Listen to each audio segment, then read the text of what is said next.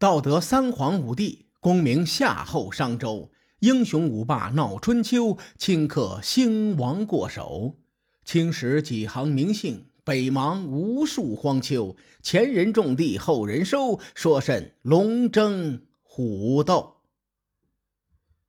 上期节目咱们说到，吴王夫差最终放勾践回国。他率领群臣前来为越王饯行时，夫差说：“我赦免了你，让你能够返回祖国。你要始终记住我这份情谊，以此自勉吧。”越王趴在地上磕头发誓：“苍天在上，我不敢忘恩负义。”千百年来，历史证明了一个道理。口说无凭的誓言不可信。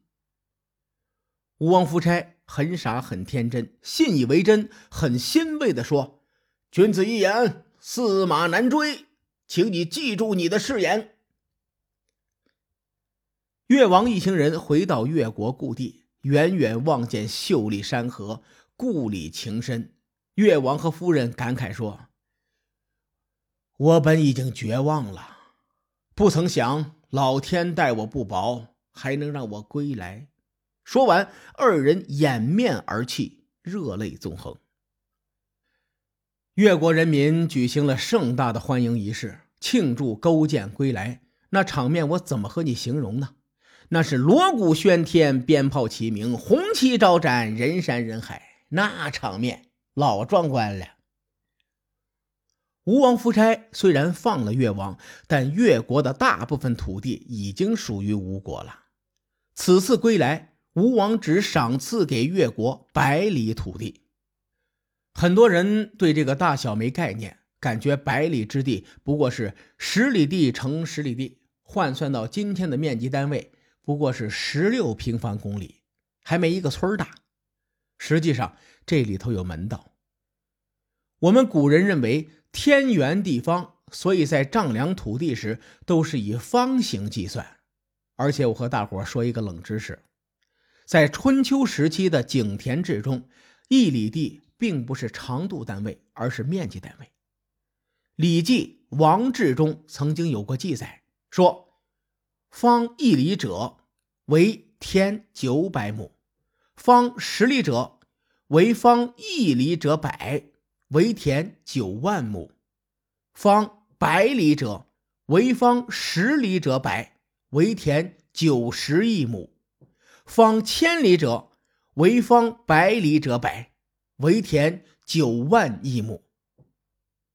他的这个换算和今天的平方是一样的，数量升高一级，结果乘以一百。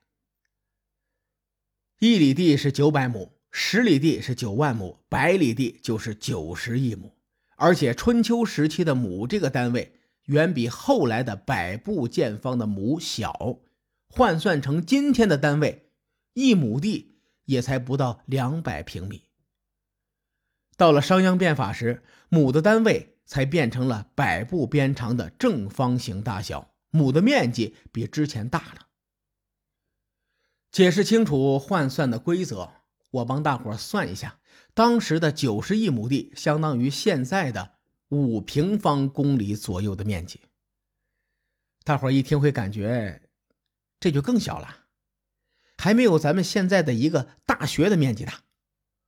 我再告诉大家另一个冷知识：在春秋时代计算一个诸侯国的面积，并不是算它实际占地面积，而是算耕地的面积。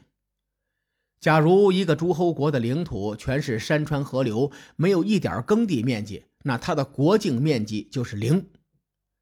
恭喜列位，又多了一些没用的知识。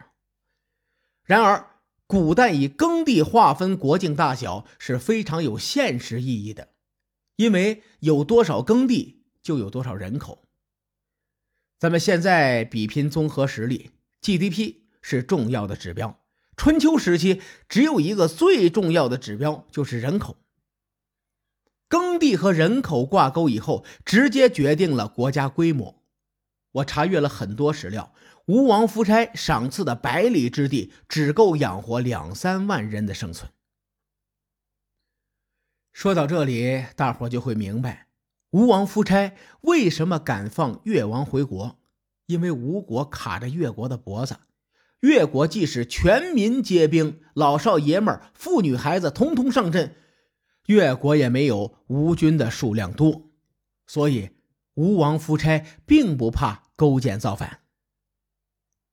越王勾践回国以后，有一个著名的成语典故，叫做“卧薪尝胆”。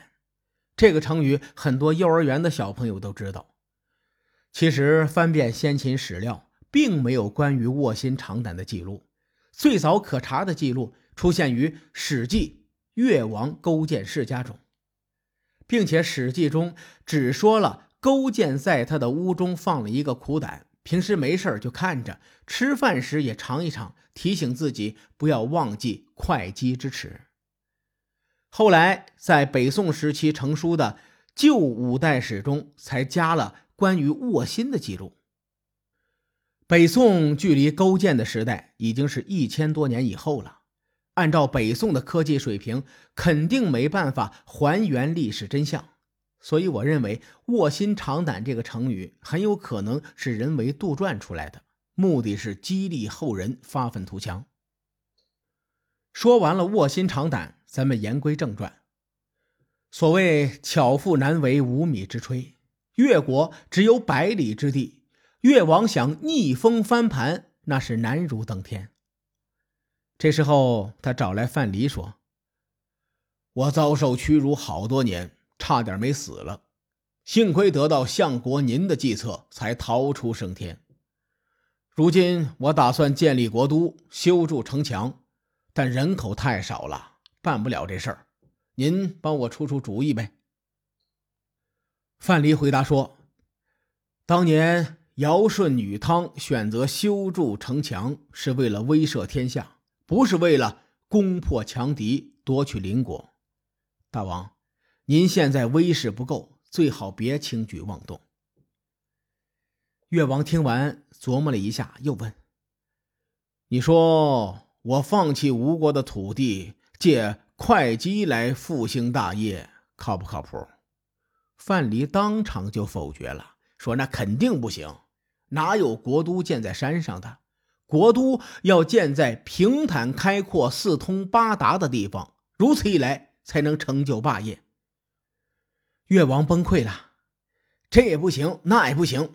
这样吧，我还没想好怎么计划，现在只希望修筑内城，建起外城。我想把这事儿交给相国您来处理。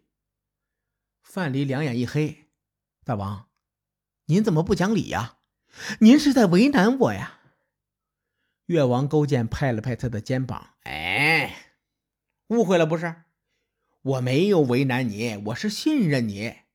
你去江湖上打听打听，一提起范蠡二字，那是无人不知，无人不晓。”修个城而已，对你这种惊天伟地的奇男子来说不算为难。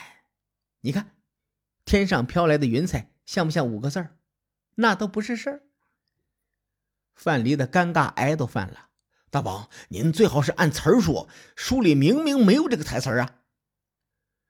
范蠡为难归为难，但还真造了一座城出来。不过这座城不同于苏州古城，这座城很小。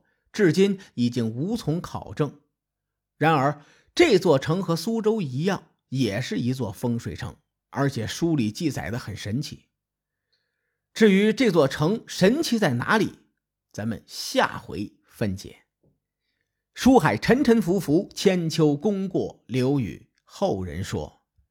我是西域说书人介子先生，下期节目咱们继续聊春秋风雨。更多精彩内容，请搜索关注微信公众号“伯乐灯”，与更多听友交流互动。伯乐灯将定期为粉丝发放福利。愿我们的存在让您对明天更有期许。咱们后会有期。